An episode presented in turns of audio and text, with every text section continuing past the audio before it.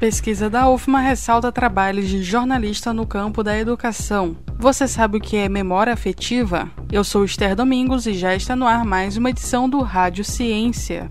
Pesquisa, produção científica e as discussões do ambiente acadêmico. Rádio Ciência. As notícias do universo científico. De segunda a sexta, às oito da manhã, com reapresentação às duas da tarde. Na Universidade FM. Rádio Ciência. Pesquisa da UFMA ressalta trabalhos de jornalista no campo da educação. Os detalhes na reportagem de Antônio Bernardes.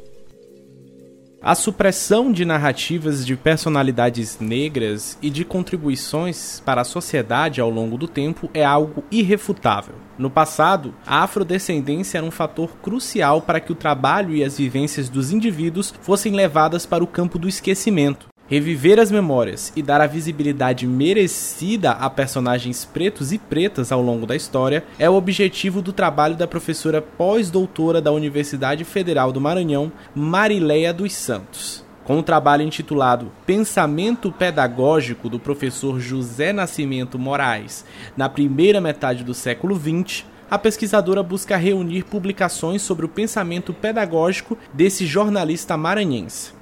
A professora Marileia comenta. Eu fiz um projeto para fazer o pós-doutorado em 2013 na Unesp de Araraquara e para estudar as escolas de pés descalços, né? E aí eu comecei automaticamente a estudar o Nascimento de Moraes. Eu vi que as coisas que haviam publicado sobre ele, quando eu descobri as grandes contribuições do Nascimento de Moraes na nossa história, tanto na literatura como no jornalismo, como também na educação, eu achei que há uma grande injustiça, né, em termos de, de considerar ele no rol dos mais importantes intelectuais que o Maranhão teve na primeira metade do século XX.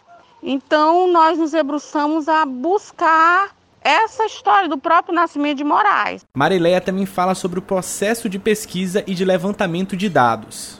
O levantamento que eu fiz do que falava sobre o nascimento de Moraes, eu vi que era mais obras de cunho literário. A parte da educação ninguém falava. Então eu tive a ideia de produzir, já depois que eu voltei do pós-doutorado, de produzir um projeto que falasse do pensamento pedagógico dele, que pudesse, que fosse um livro dele, que a gente pudesse publicar mais uma obra dele, porque eu acho que o Nascimento de Moraes se tivesse se preocupado ou se fosse mais fácil produzir livros no período dele, eu acho que ele teria um maior número de referências bibliográficas. Por fim, a professora ressalta a importância desse trabalho para evitar o apagamento de narrativas negras. Então, para mim o trabalho que eu faço é um trabalho de militância, né? De militância étnica, porque a gente que trabalha com história, a gente vê a dificuldade que é a memória, né, dos afrodescendentes. Toda carga negativa que se atribui à descendência negra, né, e que e que acaba é, extravasando no nosso contexto atual com os processos de exclusão e de discriminação. Então, estimulada por essa questão, pela própria minha história de vida como, como mulher negra, é que o meu trabalho no campo da história no campo da história da educação é voltado para o resgate dessas personalidades, mostrando que o negro, como outros grupos étnicos, também tem possibilidades, também tem possibilidade, não, também tem potencial intelectual, né?